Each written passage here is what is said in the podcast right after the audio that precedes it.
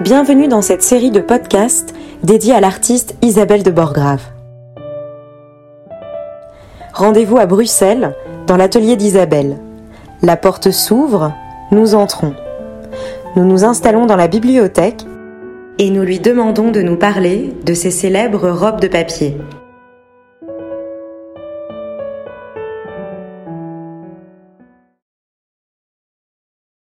Crois que c'est dans les années 90. Euh, J'étais aux États-Unis pour vendre des dessins de tissu, puisque ma passion c'est toujours le tissu. Et en même temps, il y avait au Metropolitan une absolument magnifique exposition des d'Yves Saint Laurent donc une rétrospective, et en même temps il y avait les collections permanentes du musée qui étaient plutôt autour du 18e. Et là, euh, il montrait des, robes absolument euh, sublimes, des choses euh, jamais vues, peut-être jamais mises même, dans une, une, une, présentation fantastique. Et il y avait une petite robe jaune qui m'a fascinée, qui m'a vraiment, je ne sais pas pourquoi, parce que c'était pas la plus extraordinaire, mais elle était très simple, elle était 18e, elle était un peu provençal, mais au fond, c'était cette mode des indienneries, des, indiennes, pardon, des indiennes du 18e, qui, était une chose qui arrivait d'Inde et qui, euh, qui, fascinait un peu les, les, les, femmes françaises qui rêvaient de mettre ces petites cotonnades légères au lieu de mettre des tissus plus empesés et tout ça. Et donc, cette petite robe, était peut-être la plus simple. Et alors je l'ai regardée et je me rappelle avoir pris l'avion pour rentrer à Bruxelles et avoir rêvé de cette petite robe. Mais aussi quand je suis sortie de cette exposition que j'avais vue avec une amie, retrouvée là par hasard, qui était canadienne et qui s'appelle Rita Brown, que j'avais connue à Bruxelles et qui était plutôt quelqu'un qui était une costumière de théâtre, qui travaillait au musée euh, à Toronto et euh, elle, faisait vraiment des costumes. Et elle était aussi, euh, euh, réparatrice, comme on dit, elle refaisait euh, des costumes anciens. Donc elle restaurait, elle était restauratrice de costumes anciens. Et donc on avait évidemment mille choses à se dire. Et je me rappelle être sortie du musée, lui avoir dit, Rita, j'ai une idée, on va faire une petite robe en papier, on va faire cette robe jaune. Elle m'a dit, mais quelle, quelle drôle d'idée. Enfin bon, comme elle sait que j'ai toujours des idées un peu étranges, elle s'est dit, mais oui, je lui ai envoyé un billet d'avion et elle est venue à Bruxelles. Elle est venue passer première fois 15 jours, elle est repartie, elle, est, elle, est, elle, elle, a repassé encore trois semaines et finalement, ensemble, nous avons fait les 18 premières robes. Mais j'avais envie de vous raconter une histoire aussi qui était assez extraordinaire, elle était à New York et elle travaillait à la restauration de costumes et de tissus du 7e, 18e, chez un, antique dealer de, tissus et de costumes qui habitait dans le fond, fond, fond de downtown, à Tribeca. Et elle m'a dit, je vais, je vais t'emmener quelque part, mais il n'est pas tellement facile, il ne veut pas toujours montrer tout ce qu'il a, mais je pense qu'il va t'aimer et tout. Donc nous voilà partis là. Et je suis arrivée dans un endroit où il y avait tous des murs recouverts de, de rideaux blancs. Et, lui était assis à son ordinateur et parlait, discutait, préparait, il travaillait. Et elle était dans un coin et parfois elle prenait un cheveu pour réparer une dentelle.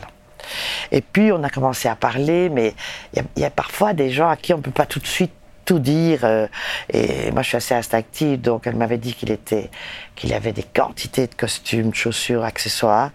Et donc, j'avais très envie de les voir, mais je devais rester un peu calme. Et tout à coup, il s'est levé, il a tiré un rideau. Et il m'a dit, qu'est-ce que tu préférais voir? Une robe, un chapeau, des chaussures? Et je ne sais pas pourquoi, j'ai dit des chaussures. Et ça me paraissait presque improbable qu'il existe encore des, des chaussures 18e. Il a sorti une énorme boîte, on a ouvert la boîte, et il y avait 60 paires de chaussures, 18e.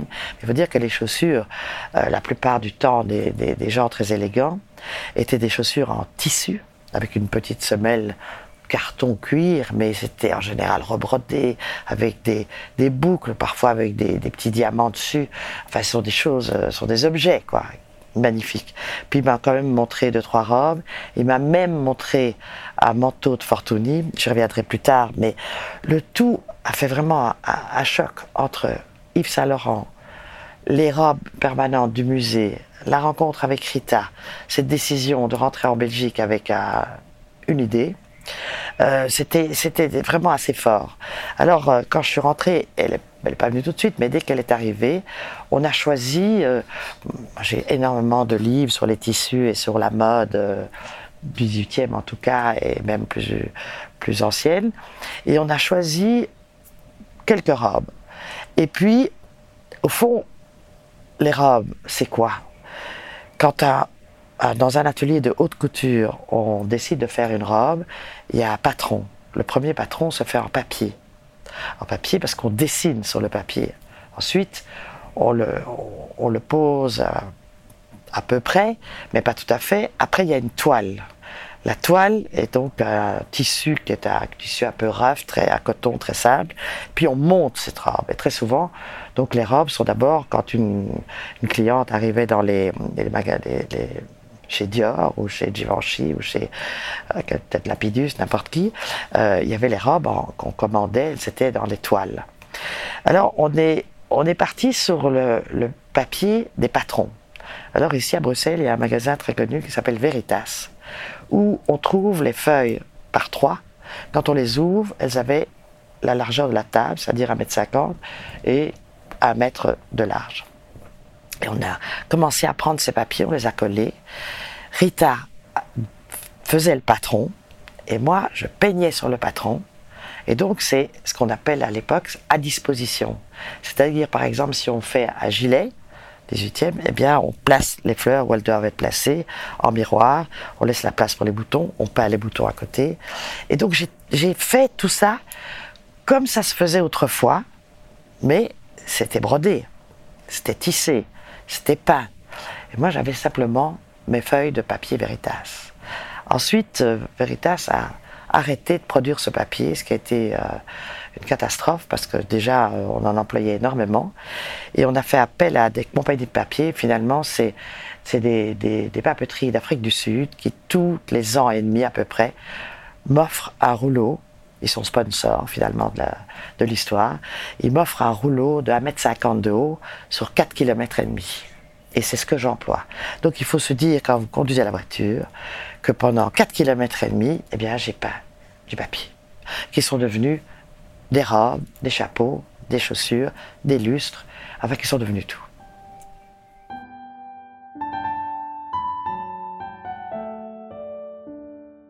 Il y, a, il y a plusieurs histoires, parce qu'au début, il y avait 18 robes. Ensuite, c'est quelque chose d'assez fou parce que personne m'a demandé de les faire. Donc c'est vraiment quelque chose qui sort de la tête et comme une envie profonde, comme si euh, il fallait que ça se passe. Et donc euh, je dirais que les premières, on a été du milieu du 18e jusqu'à le milieu du 19e. On a choisi cette période. Puis elle est repartie, et puis j'ai continué. Mérita n'est pas revenue. Elle est venue deux, trois fois. Elle était absolument fantastique parce qu'elle allait extrêmement vite. Elle mettait les robes en, place comme ça, et puis on collait, et puis, ça y était, la robe était là. Mais la coupe est très importante. Hein. Alors j'ai continué à, approfondir, et j'ai été plus loin parce que il s'est passé une chose aussi très amusante. C'est toujours un concours de circonstances. Je travaillais à l'époque pour une compagnie américaine, et je travaille toujours pour eux, euh, qui s'appelle Caspari et qui font du stationery, donc tout ce qui est pour le bureau et aussi l'art de la table en papier. Et ils venaient, euh, ils viennent toujours deux fois par an chercher des dessins pour faire des serviettes en papier, des voilà, des assiettes. Et c'était un, couple assez gourmand qui aimait bien venir à Bruxelles et qui voulait tester de nouveaux restaurants. Alors on avait été à l'un, à l'autre, ça, puis finalement je sais plus très bien quoi inventer. Et donc je leur ai, je, leur ai dit je vais vous invité à cocktail ce soir. On habitait une maison euh, rue Gachat, qui était une espèce d'hôtel de maître, très grand, arrangé complètement, complètement bohème, mais un peu 18e quand même, avec des lustres qu'on avait fabriqués avec Werner, et avec euh, vraiment beaucoup, beaucoup d'imagination, de gaieté. Il y avait des feux de bois partout. Et euh, dans un salon à l'étage, je mettais les robes parce que personne ne me les demandait. Donc ces robes, elles, euh, elles habitaient là. Comme ça, pour le plaisir. Et un jour, j'ai ces, ces gens, ces Américains, j'avais mis des bougies qui étaient sur des appliques, allumé le feu de bois, mis une bouteille de champagne, on a ouvert la porte qui était énorme, et ils ont vu ces 18 robes. Ils ont trouvé ça absolument fou, et ils m'ont dit, mais pourquoi? Et j'ai dit, mais pour rien. Et ils m'ont dit, ça, c'est muséal. Ça ne peut aller que dans un musée. Jamais, jamais se laisser faire par euh, quelqu'un qui aimera une robe pour mettre dans la vitrine, quelqu'un qui voudra la mettre dans sa chambre, quelqu'un qui voudra faire une fête un soir et avoir deux, trois robes pour qu'il ait l'air d'avoir plus de monde. Non. C'est muséal. moi, j'étais un peu étonné, muséal, muséal. Euh, J'imaginais qu'il fallait être mort pour aller dans un musée. Mais donc, euh, finalement, c'est eux qui m'ont porté dans le premier musée qui était le, musée des étoffes à Mulhouse, qui est un endroit avec qui ils avaient beaucoup de contacts parce qu'ils achetaient des dessins là.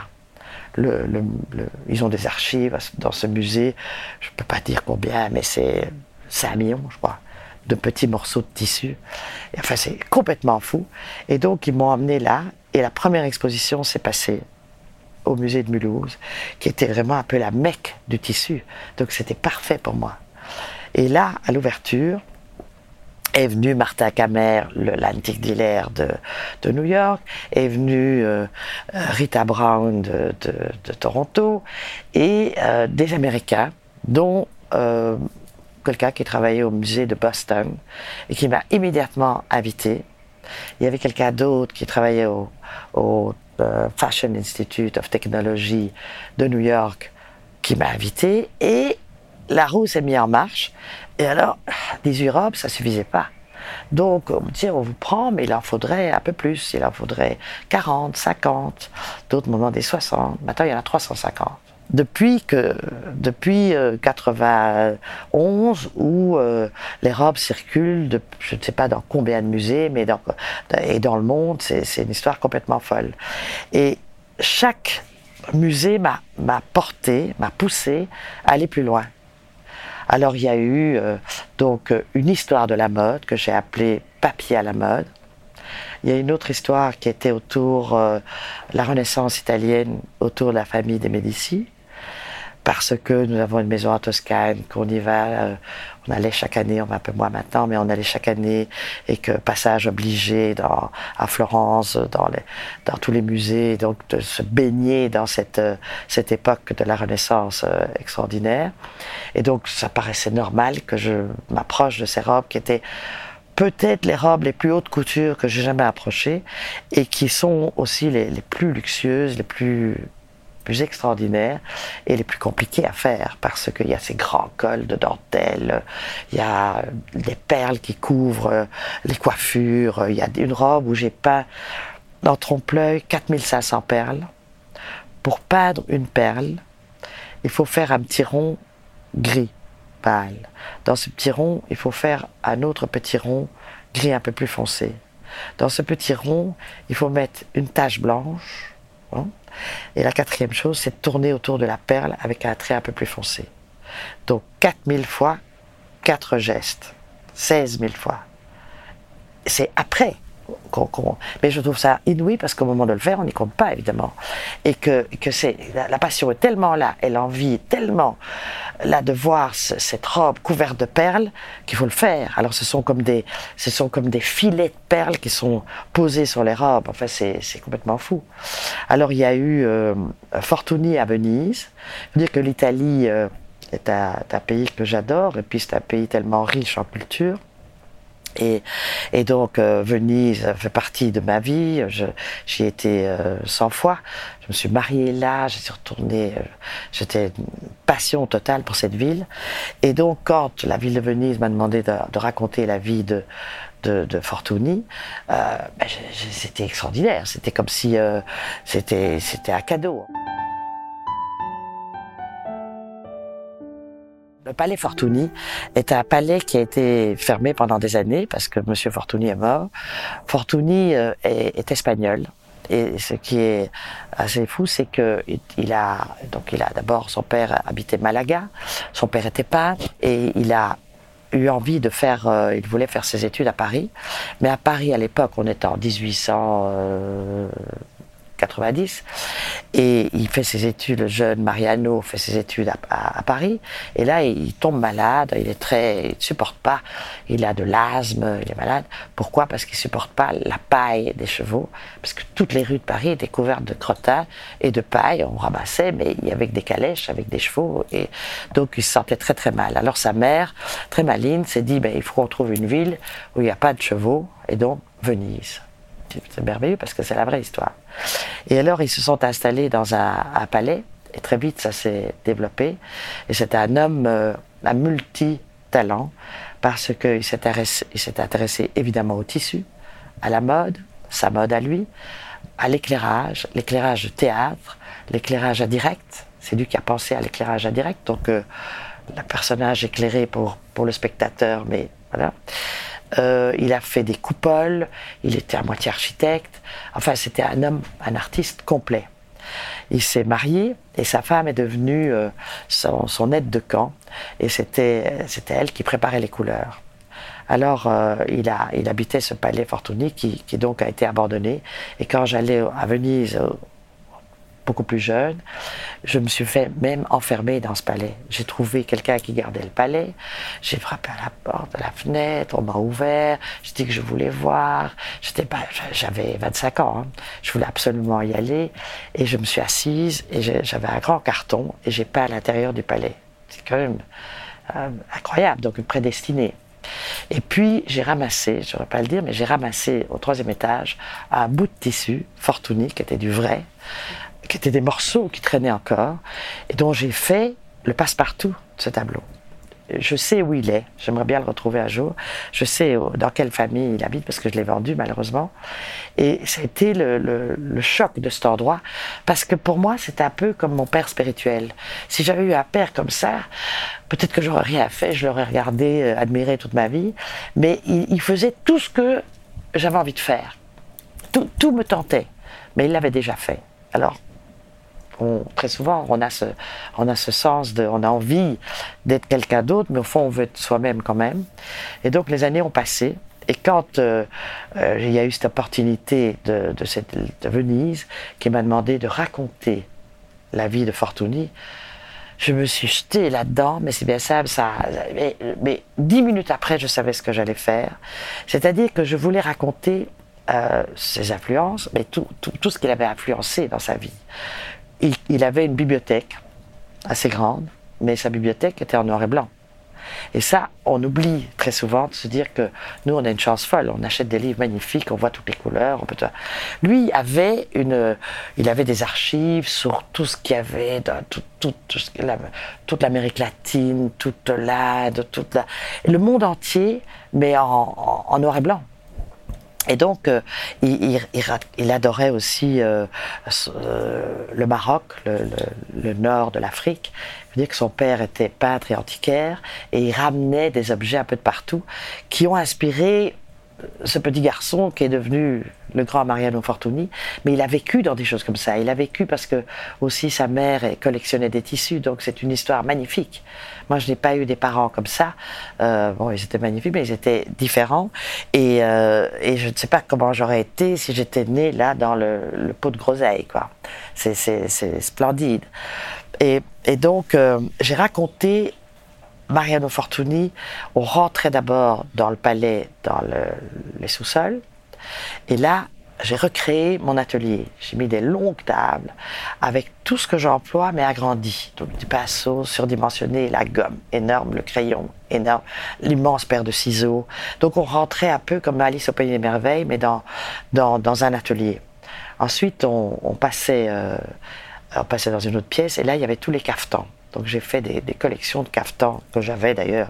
Ça c'est une autre histoire, mais je les avais donc je les ai mis là parce qu'il a été, il a adoré d'abord euh, ce qu'il faisait en mode, c'était souvent la forme du caftan parce que ça devait être très simple puisque la chose qui était importante c'était le dessin et la qualité du tissu.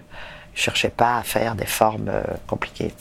Et puis on montait à l'étage, donc ce qu'on appelle le, piano nobile, où qui était la grande pièce avec des tissus de Fortuny le long des murs, des tableaux du père sur les tissus comme on faisait au 19e, des éclairages, des grands éclairages comme ça, euh, concaves, et puis euh, des, des, lampes euh, très connues maintenant qu'on refait actuellement.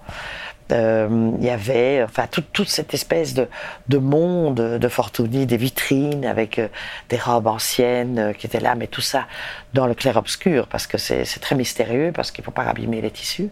Et donc, moi, je suis arrivée avec des papiers aussi grands que les tissus pour en trompe-l'œil et on ne savait plus quel était le vrai, quel était le faux. Mais le papier était très éclairé et les vrais n'étaient pas trop éclairés parce que mon papier permet, euh, permet tout l'éclairage. Alors on montait encore, on montait, et il y avait des robes un peu partout. Il y avait des manteaux. Dans une petite pièce, j'ai recréé son, son bureau, parce qu'on n'avait pas le droit d'entrer, les visiteurs n'avaient pas le droit d'entrer. Et donc j'ai fait une pièce qui était très très petite, très étroite. Il y avait une porte par laquelle on pouvait voir, mais pas vraiment rentrer. Et là, c'était comme un décor de théâtre. C'était des morceaux de carton. Donc c'est du trompe-l'œil complet. C'est 3, 4, 5 couches de carton qui, découpées et peints, mais il y a son fauteuil, il y a son bureau, il y a lui de dos avec un turban, parce qu'il portait souvent des turbans. Il était très déguisé comme ça. Et puis on le voit dans un miroir, et donc j'ai peint lui dans le miroir. Donc on croit qu'il y a un miroir, mais il n'y a pas de miroir. Et puis il y a des bibliothèques, mais toutes les bibliothèques sont peintes. Ensuite euh, il y a des, des lampes, et la lampe, tout ça est plat, et tout découpé. Et donc, euh, ça, ça faisait partie du décor. Puis on montait, il y avait encore quantité de choses. Mais j'ai fait 60 vêtements, plus toutes les parties du décor. Il y avait des chaussures qui traînaient partout. Il y avait des, des, papiers euh, roulés, des, découpés, déchirés, des paniers. Enfin, tout ça, c'était mon apport. Et quand j'ai dû me, me pencher sur ces robes de Fortuny, qui sont toutes plissé, parce que c'est, il a réinventé le plissé depuis les Grecs. Donc ces fameuses robes qu'il a appelées Delphos sont des, robes plissées qui au fond suivent la courbe du corps. C'est très féminin, hein. ça suit la courbe du corps. Mais c'est bon, les, femmes étaient plutôt petites et, un peu rondelettes, mais ça ne dérangeait pas. C'était très joli parce que c'était comme des, statues grecques. Et euh, donc j'ai dû faire des robes plissées. Comment faire ça? J'ai commencé à peindre le papier, puis j'ai plissé avec un morceau de bois. Au quatrième pli, j'ai vu que ça allait dans tous les sens. C'était infaisable.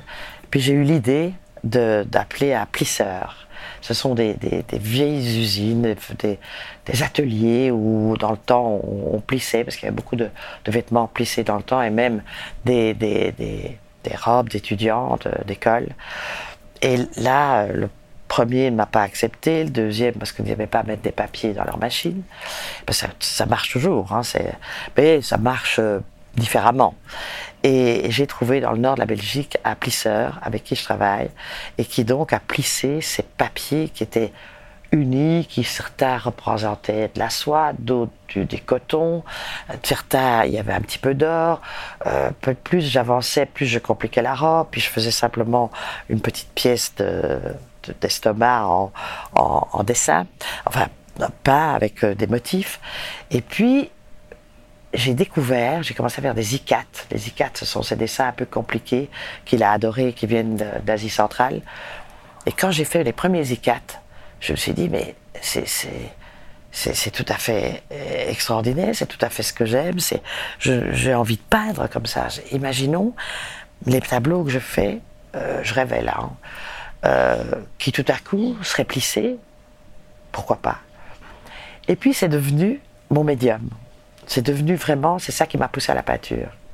Mais pour revenir à, aux donc ça c'était Fortuny, c'était une aventure euh, importante, très belle, qui continue à circuler dans, dans, dans, le monde entier. Elle est assez demandée, elle voyage facilement. Je parlerai de la façon dont, dont ça, ça voyage, parce que c'est sans oublier que tout est fait dans le même papier. Hein. Il n'y a pas un morceau qui vient d'ailleurs. Tout est peint. Si on a besoin d'une dentelle, je la peins. Si on a besoin d'un velours, je vais peindre un morceau de velours. Tout sort d'ici. Donc il ne faut pas l'oublier parce que parfois on l'oublie. Le trompe-l'œil est tellement important que je balade tellement le visiteur qu'à la fin, il ne sait plus si c'est vraiment du tissu. Alors pour le faire voyager, ben, c'est sur un mannequin. Au départ, on prenait des mannequins de couturière, puis après j'ai trouvé ça un peu raide. J'ai tout remplacé par des mannequins qu'on a fabriqués nous-mêmes. En fait, une coque à bout de corps avec un, pied qu'on ne voit pas parce que souvent les robes étaient longues. Et, euh, puis parfois une tête en papier. Enfin, c'est assez délicat parce qu'il ne faut pas que ça devienne euh, euh, ridicule. Quoi. Donc ça doit toujours garder une certaine classe. Et puis ça part dans une boîte en carton Hein, et la boîte en carton dans une boîte en bois. Tout ça accroché au cou, accroché au pied, et ça voyage dans tous les sens. Parfois, ça voyage en bateau, parfois, c'est souvent la plupart du temps, c'est en avion. Mais c'est énorme, hein, les, transports, ça fait partie de, des coûts des expositions et c'est à, gros poste, qui en général est payé par les musées, mais qui est un poste important. Alors il y a eu, euh, je vous ai dit, il y a eu il y a eu Florence, il y a eu cette, euh, envie de raconter les Médicis, toutes ces robes très compliquées. Et puis, euh, il y a eu les ballets russes. La ballet russe est une, aventure complètement différente parce que là, pas question de cacher les jambes. Hein. Les jambes des danseurs, c'est important. Donc, il a fallu faire des jambes à ces costumes. Et donc, pour qu'ils aient des, positions intéressantes, on a pendu les costumes. Et comme c'est extrêmement léger, avec la chaleur ambiante, plus il y a de monde, plus ça bouge. Et donc ça tourne. Et là, le, rêve opère. Hein. Alors c'était aussi euh, toujours le même papier, mais beaucoup de couleurs, beaucoup d'effets de, très différents, mais, euh, une, belle histoire. Plus des décors, parce que les ballets russes sans décor, c'est, euh, c'était quand même, très nécessaire, parce qu'il y a les maquettes, donc on passe devant des petites maquettes qui étaient des maquettes faites par les décorateurs d'autrefois. Et puis, moi, je les agrandis. Et donc, ce sont des énormes papiers. Parfois, ils sont troués comme des mouches arabiées pour laisser passer la lumière, pour, euh, pour jouer avec la lumière, pour faire plus dramatique, plus théâtral.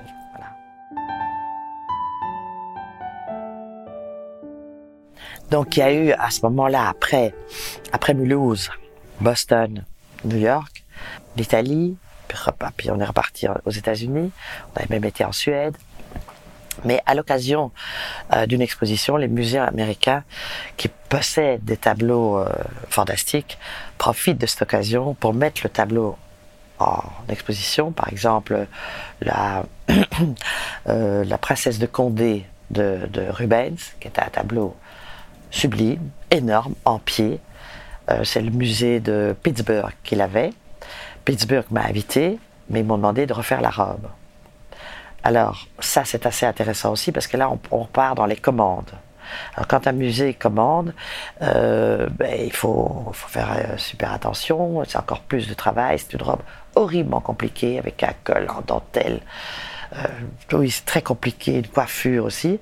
Mais finalement, le fait d'avoir la robe en trois dimensions, parce que quand vous êtes devant un tableau, c'est un peu le choc que j'ai eu euh, euh, il y a très longtemps, c'est que quand je vois un, tableau avec une robe extraordinaire, j'ai toujours envie de savoir comment elle est de dos, comment la femme est coiffée, quelles chaussures elle avait. Je me pose des tas de questions.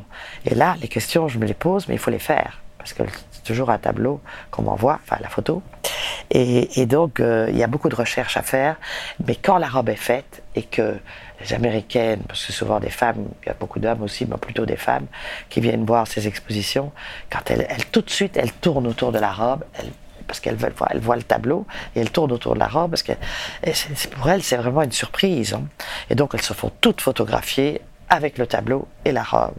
Donc, il y a une habitude, presque dans chaque musée, de me demander de faire une robe attachée, par exemple, à, c'était à Minneapolis, je crois, euh, oui, c'est la ville d'Elvis Presley, je crois que c'est On m'a demandé de faire Elvis.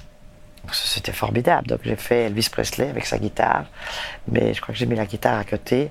Et il était dans ce costume blanc avec tous les clous et avec le col comme ça et les bottes.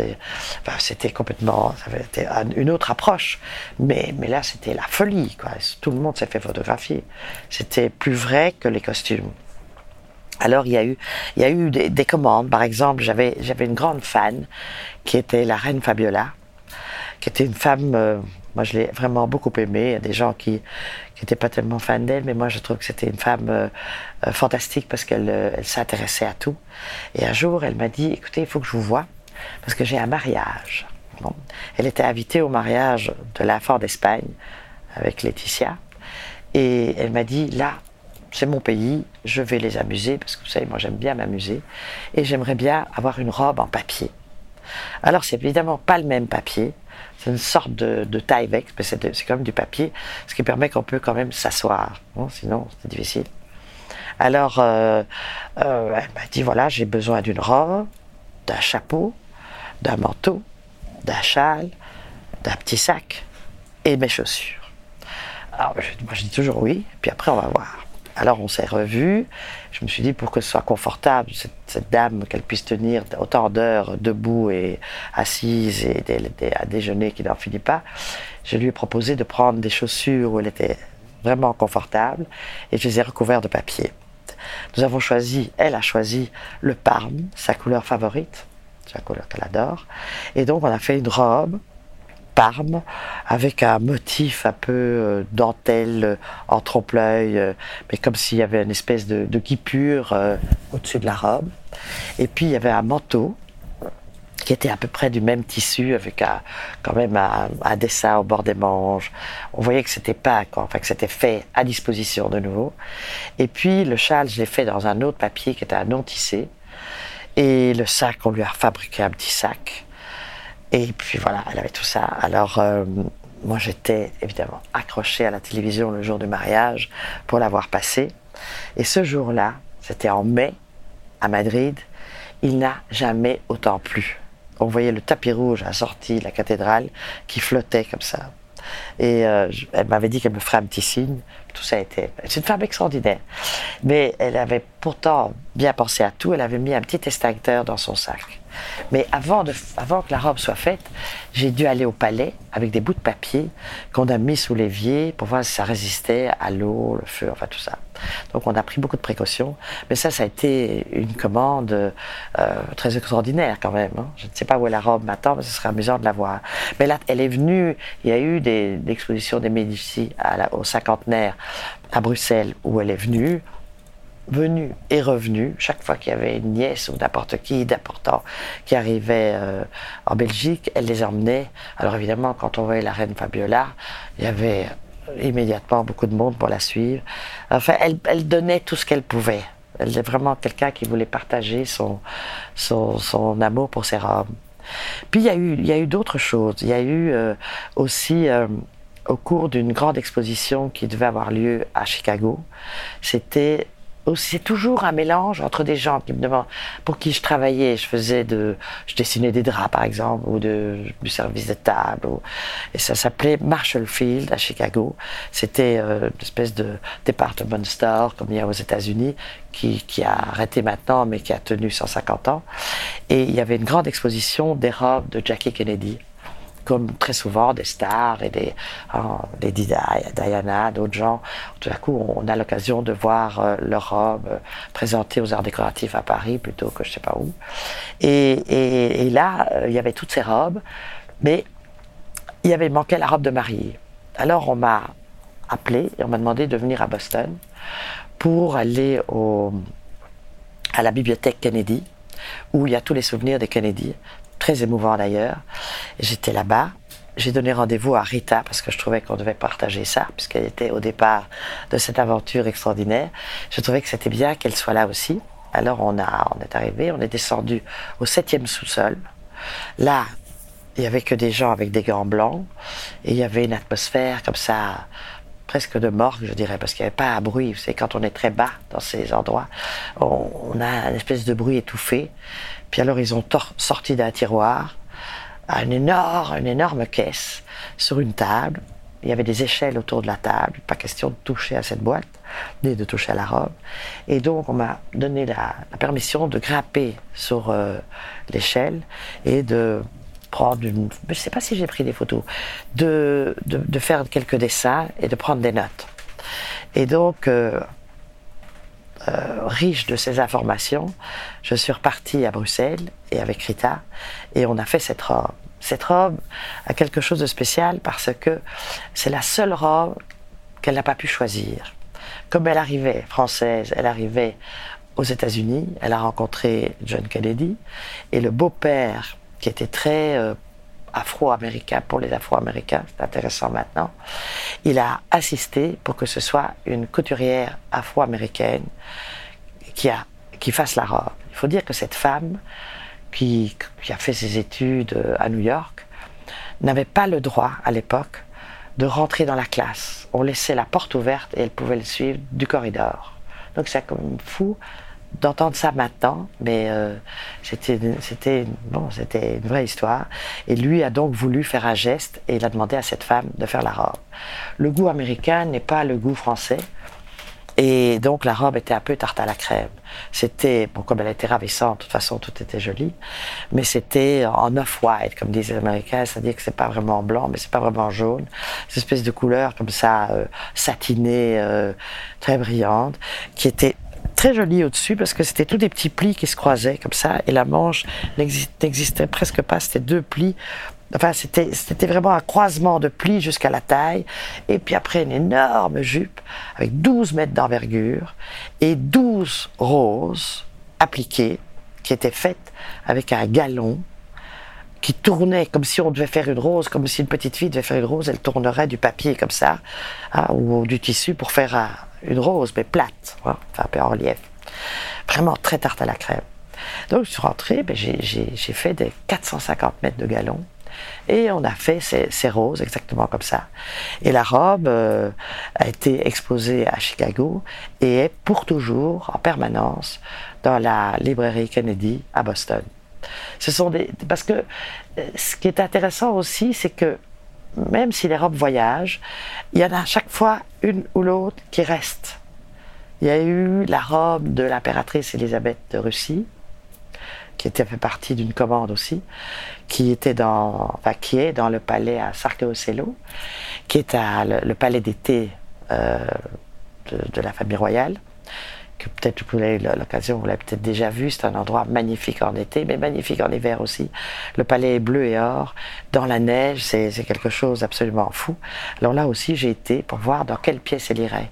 Donc il y a le fameux salon d'ambre, qui est complètement qui a été refait maintenant, restauré. Et à côté, il y a, il y a une salle euh, qui est blanc et or, et dans laquelle habite la robe de l'impératrice Élisabeth, qui est énorme, très belle, avec aussi, il faut, je pourrais la décrire, mais il y a vraiment beaucoup de choses qui se passent, avec un grand manteau d'hermine, et les, les, les, hermines, donc c'est de la, de la fourrure, mais il y a toutes ces petites queues d'hermine. Donc j'ai fait, je sais pas moi, 600 petites queues d'hermine en papier qui sont accrochées à la robe et certaines peintes en trompe-l'œil. Certaines sortent et certaines sont peintes. Donc on ne sait vraiment pas ce qui se passe. Moi, je suis une grande trompeuse. J'essaie vraiment d'amener les gens, une fois qu'ils se mettent à regarder, eh bien, ils sont, ils sont emportés. Ils doivent, être, ils doivent se poser des questions. Et très souvent, moi, ce qui me fait plaisir, c'est qu'à la sortie des expositions, c'est pas rare que j'entende euh, quelqu'un qui dise, et moi aussi, je vais faire une robe en papier. Et ça, c'est parfait. Parce que si, si, si quelque chose que vous avez fait et quelque chose qui est montré peut susciter l'envie de faire, le pari est réussi.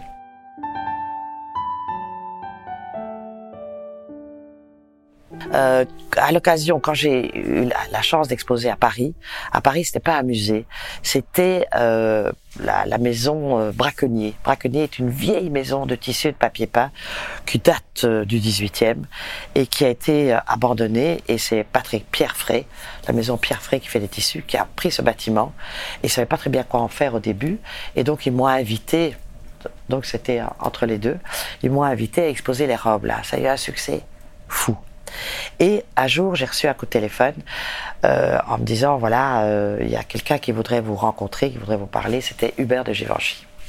Il y avait dans l'exposition, il y avait une robe euh, de 1850, bazar de la Charité, un peu plus tard, qui était une robe bleue et blanche, comme une porcelaine une merveille de robe, bon, qui était en papier.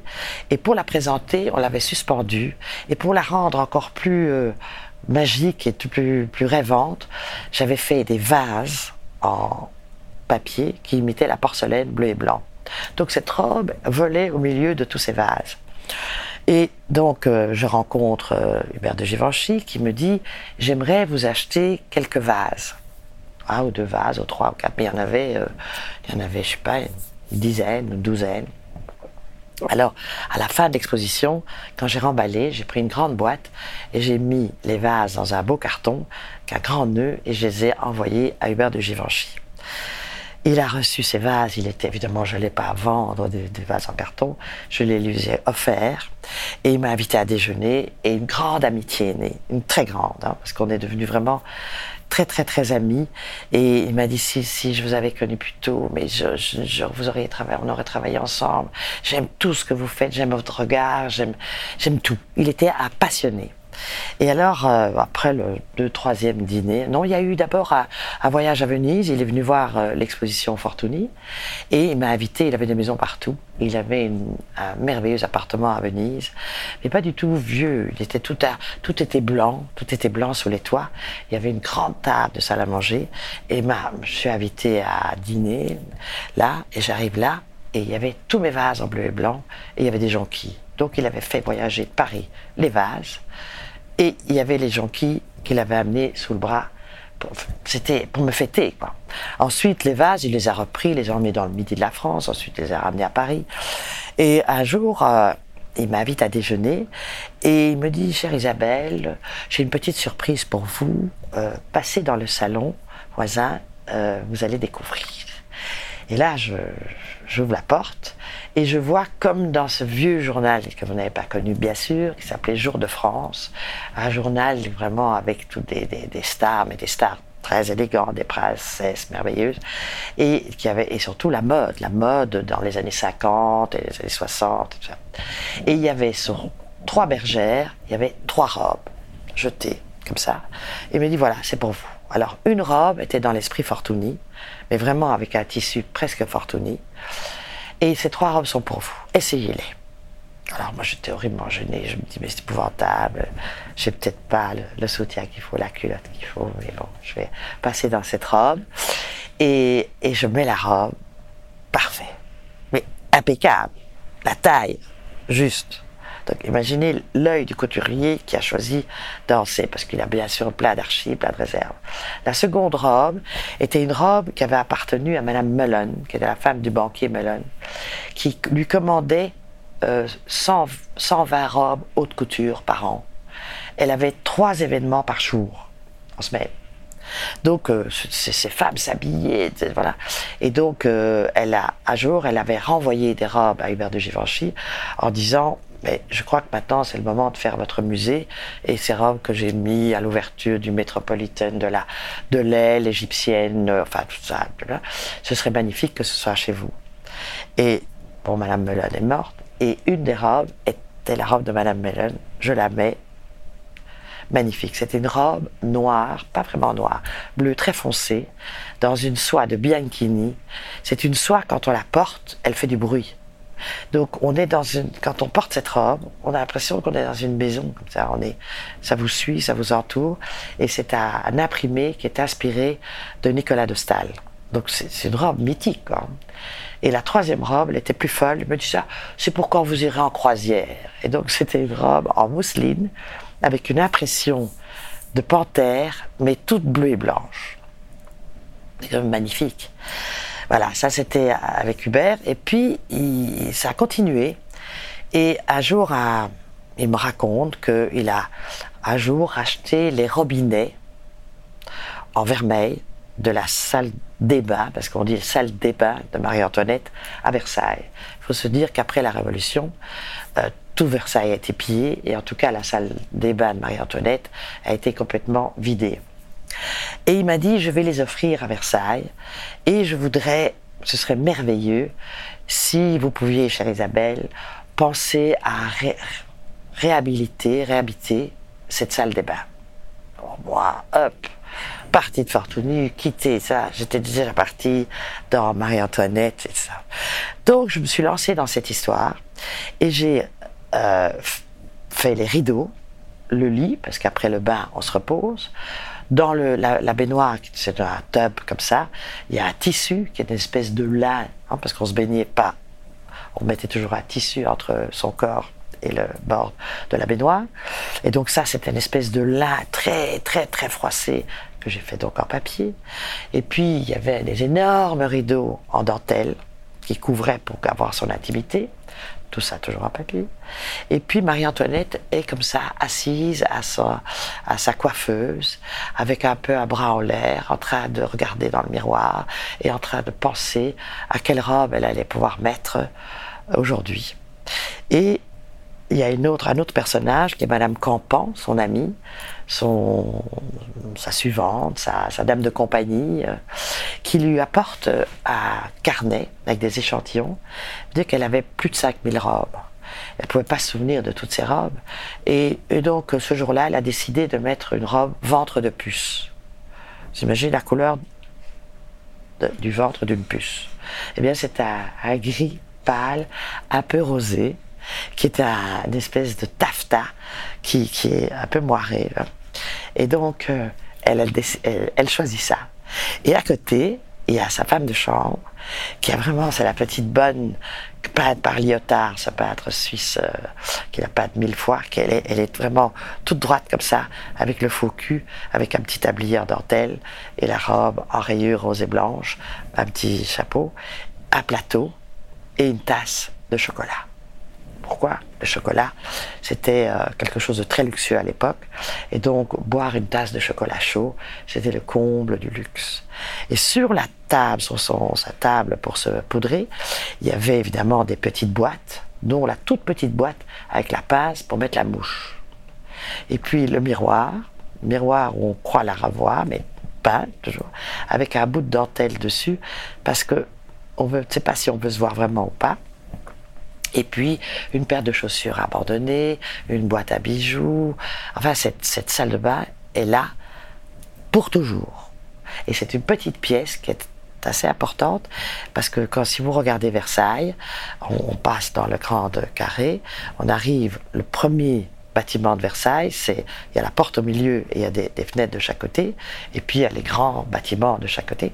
Mais euh, c'est vraiment à gauche quand on rentre dans Versailles, c'est les deux chambres du bas où elle a décidé de faire sa salle des bains, qui était une chose aussi pas très habituelle à l'époque, parce que ses enfants habitaient en bas et elle voulait se rapprocher de ses enfants.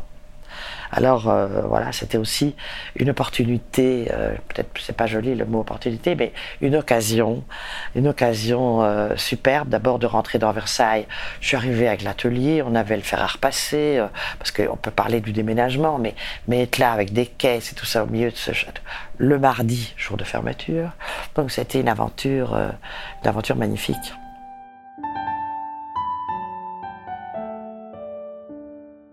J'étais en Russie avec Werner pour essayer de rencontrer des gens et des musées pour exposer les ballets russes. Mais ça n'a pas été un succès parce que les Russes sont très compliqués, ne donnent rien. On a l'impression qu'ils vont tout vous voler. Donc on n'a qu'une envie, c'est de repartir au galop avec ses robes, enfin, qui étaient simplement un dossier sous le bras. Mais j'étais à Saint-Pétersbourg et euh, par hasard, parce qu'il y a toujours des hasards, il y avait un grand dîner euh, le grand dîner était euh, l'Ermitage, oui, tout simplement. Et euh, oui, tout simplement. Et on était invité à dîner à l'Ermitage. Et euh, à une table, je connaissais personne. On m'avait mis là, euh, comme ça. Et, et moi, je voyage toujours avec des petits mouchoirs en papier ou des foulards en papier, ou des plumes, ou quelque chose que je peux offrir comme ça, parce que c'est vrai, on vous donne et puis on aimerait bien remercier ou comme ça être euh, être vivant. Et j'avais pris ce jour-là tous des mouchoirs en papier dans mon sac. Je suis arrivée à cette table, je ne connaissais personne, et j'ai à chaque homme j'ai mis une pochette en papier. Une table de 10, donc 5 hommes, 12. J'ai mis une pochette en papier, et et j'étais ravie. Et tout à coup, mon voisin me dit You are, you are the one? You are euh, Isabelle de Borgra? You are the paper lady? You are the... Alors j'ai dit Ben oui, c'était le directeur du Legion of Honor à San Francisco. On s'est tapé dans les mains et il m'a invité. J'ai eu la plus grande exposition de ma vie, avec un petit mouchoir en papier. L'homme était prodigieux. Il était d'une ouverture, d'une curiosité. C'est pas pour rien qu'il était le directeur du Legion of Honor. Et, malheureusement, il, a eu un horrible cancer, il est mort. Et il me manque, même si je l'ai pas connu longtemps, mais c'était quelqu'un avec qui on avait envie de faire une route. Il aurait bougé de musée, il m'a ramené partout. Il était fou. Et il m'a vraiment offert tout le musée pour moi. C'est une belle histoire. Alors parfois, il y a des endroits qui sont plus petits, comme par exemple le musée à Evian. Il y a un musée à Evian qui, là, c'était, il y avait une exposition sur, euh, sur le Minotaure. Donc, euh, Minotaure sous toutes ses formes. Et évidemment, ils, étaient il y avait Picasso, Minotaure, il y avait les dessins, il y avait des assiettes pâtes, il y avait, mais ils avaient envie de quelque chose de plus. Mais moi, il suffit, c'est comme si on me fait une piqûre à la seconde, je, je, je démarre. Et là, je, je voulais raconter Picasso et les sept femmes importantes de sa vie. Donc, pas les 6000 femmes qu'il a connues, ou j'en sais rien, mais en tout cas, les sept importantes. Parce que les sept, c'est celles avec qui il a vécu plus ou moins longtemps. Et je trouvais que d'avoir Picasso en Minotaure, fil de fer, avec sa, petite marinière et son short, comme ça, devant ces sept femmes, mais les sept femmes, je les ai mises devant des, énormes panneaux de papier blanc que j'ai découpés en faisant, en essayant d'expliquer ce qui peignait au moment où il vivait avec chacune des femmes. Alors ça commence avec Fernande, qui est avec une, robe noire, un petit chapeau noir et une petite euh, chemise, on est en 1904.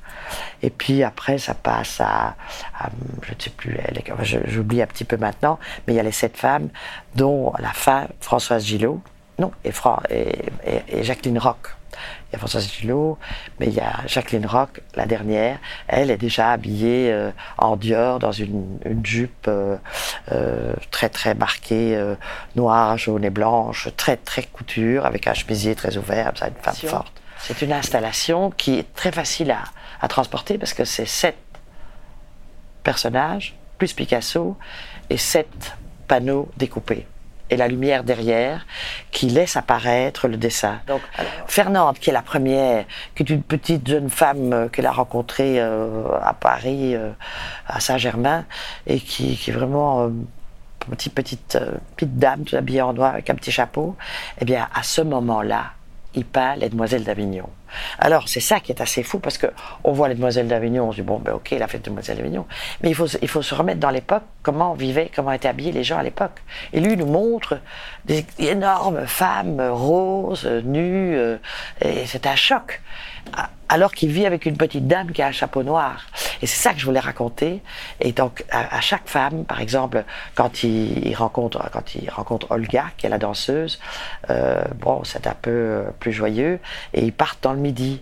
Alors euh, le midi, les colombes, les tuiles. Donc j'ai fait, j'ai fait des découpes comme les tableaux qu'il faisait à l'époque où il était à Valoris. Puis voilà, comme ça. C'est une installation. Parce que ça fait 11 mètres de long sur 5 mètres de haut et, euh, comme profondeur 5-6 euh, mètres. C'est pas énorme. Tandis que les, la plupart des expositions, il faut euh, entre 4 et 600 mètres carrés. Quand j'arrive, je sais pas moi, à Boston ou à Oklahoma ou dans toutes ces Minneapolis, toutes ces villes-là, dans au Naples, Naples, le Baker, le Museum à, Naples, euh, c'est fou. Il y, a, a, des banderoles comme ça immenses avec la robe, mon nom en grand. Là, là on est, je, suis plus connu aux États-Unis. Ici, c'est toujours un peu expliquer le petit truc. On n'est pas tout à fait dans le coup.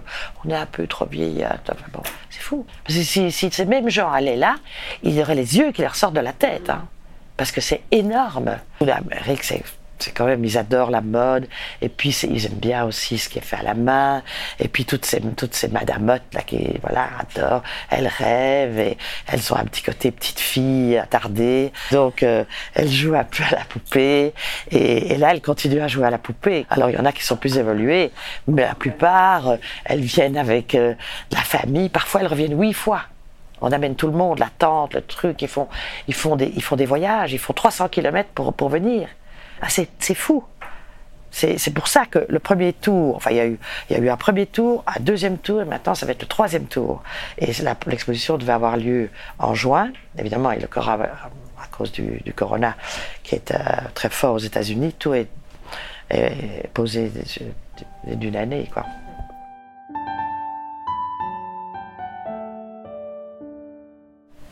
Alors Frida, moi je me t'ai dit, bon maintenant... Euh, suis une vieille dame, peut-être qu'il faut que je me calme. Parce que il faut savoir qu'on ne fait pas tout ça tout seul. Hein. Donc euh, j'oublie parfois de parler de mon atelier. Mais pendant 25 ans, il y a eu un atelier. Donc il fallait gagner sa vie autrement pour payer tout cet atelier. Et cet atelier, c'est des filles qui restaient 6 mois, 2 ans, 5 ans. Et chaque fois sont d'autres. Chaque fois une nouvelle mouture. Et j'avance chaque fois avec des nouvelles, euh, des nouvelles mains. Mais les mains sont très importantes parce que d'abord, elles viennent faire des stages. Et c'est quand je les vois que je vois immédiatement si elles sont faites sont capables de couper, parce qu'il y en a qui se disent, euh, pensent qu'elles ont fait les études de, de, coupe, donc elles sont capables de couper une robe. Mais d'autres euh, sortent, elles sont toutes, elles font toutes la même chose maintenant. C'est le dessin par ordinateur, là, je sais plus comment ça s'appelle. Enfin, elles sont toutes, euh, mais, mais, finalement, elles, elles savent pas dessiner. Mais je leur donne un bout de papier et tout à coup, je dis voilà, il faudrait faire un bouton. Je fais un bouton à côté d'elles, je fais une chaussure, puis elles font. Et parfois, elles font très très bien. Mais chaque fois, je leur apprends, puis elles partent, et puis c'est d'autres. Mais c'est un atelier qui est là depuis, qui continue depuis plus de 20 ans. Et, c'est assez lourd à porter. Et c'est vrai que sans l'atelier, je ne peux pas y arriver. Parce que d'abord, il y a, y a la, base qui est la coupe. Et donc, j'ai pas le métier de la coupe. Moi, je fais une robe, je prends le papier, je le mets comme ça, je coupe ce qui passe, je la remets sur la table, je peins, je redécoupe, je recolle, et j'y arrive. Mais je vais pas faire ça c'est pas ça qui m'intéresse vraiment. Ce qui m'intéresse, c'est la couleur, c'est la forme, la forme finale, ce sont tous les détails, c'est le rêve qu'on peut apporter dans une robe pour que les gens y croient. Et donc, je m'étais dit, maintenant, je crois qu'il y en a 300, 350, on va peut-être s'arrêter là. Et, euh, et voilà, comme euh, petit coup de téléphone vénitien. Et c'est une charmante, une charmante voix d'ailleurs qui me, dit euh, Je suis avec un ami décorateur à New York. Il possède 350 photos de Frida Kahlo, certaines qu'elle aurait fait elle de, de, des gens qu'elle a rencontrés, et d'autres qu'on a fait d'elle, mais de petites photos comme ça, un peu sépia. Et donc, il va les montrer au palais, je ne sais plus quel palais. Et à cette occasion-là, on aurait voulu vous demander de faire neuf robes de Frida Kahlo, mais pas en couleur, parce sinon ça tuerait l'exposition, mais plutôt en noir et blanc. Piqûre faite, hop, je démarre, je fais les robes, je les appelle plusieurs fois, j'ai pas beaucoup de réponses. Puis je me demande où elles en sont. Ils me demandent des photos, j'envoie les photos. Et puis on doit se revoir à Venise pour quand même pour aller voir le palais, pour savoir comment ça se passe. Les robes sont commandées, hein. mais on ne parle jamais, jamais de, de de rien, de, de finances. Tout ça reste un peu euh, comme ça. Et puis un jour, ils me disent, ben voilà, il faudrait envoyer les robes écoutez, j'ai envoyé les robes, j'ai pas envoyé les robes, euh, qui va payer le transport, tout ça, parce qu'il y, a beaucoup de choses qui se passent autour des robes. Et donc, ils n'ont jamais rien fait, et moi, je n'ai pas envoyé les robes. Mais le verre était dans la pomme. Et donc, euh, frustré d'avoir fait des robes en, blanc et noir, je me suis dit, maintenant, je me fais plaisir, je vais faire quelques robes en couleur. Et j'ai continué, j'ai l'atelier.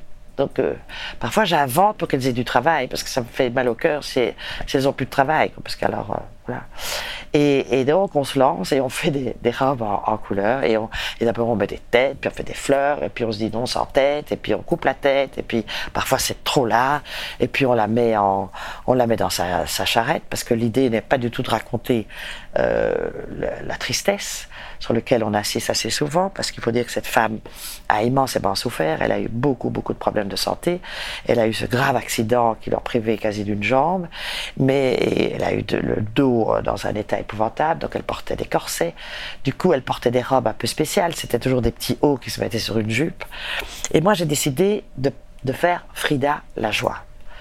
Une femme qui est capable de vous faire, alors que toutes les femmes se plaignent en général dès qu'elles ont un petit bobo, elle ne se plaignait pas du tout.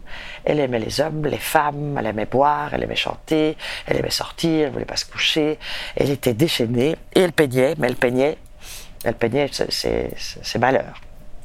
Moi, j'ai raconté que la joie.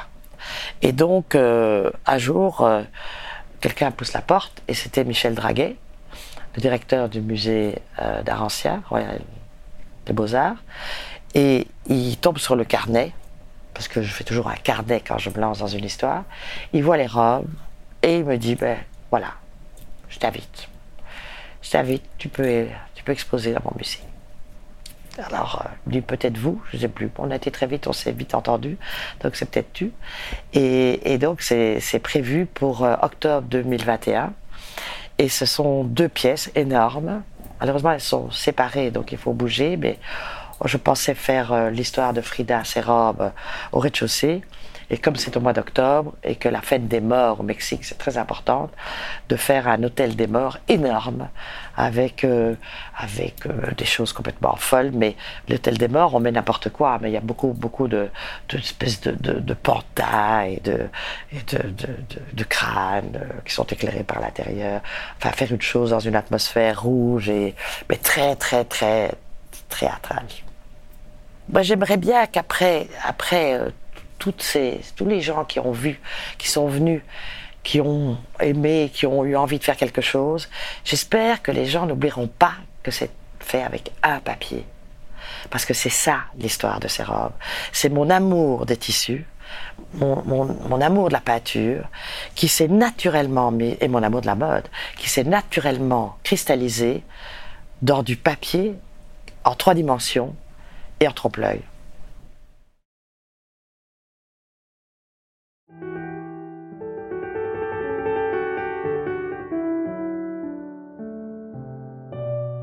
C'est la fin de cet épisode. Il a été produit par Makers Media et Sophie Carré-Pillard pour Isabelle de Borgrave.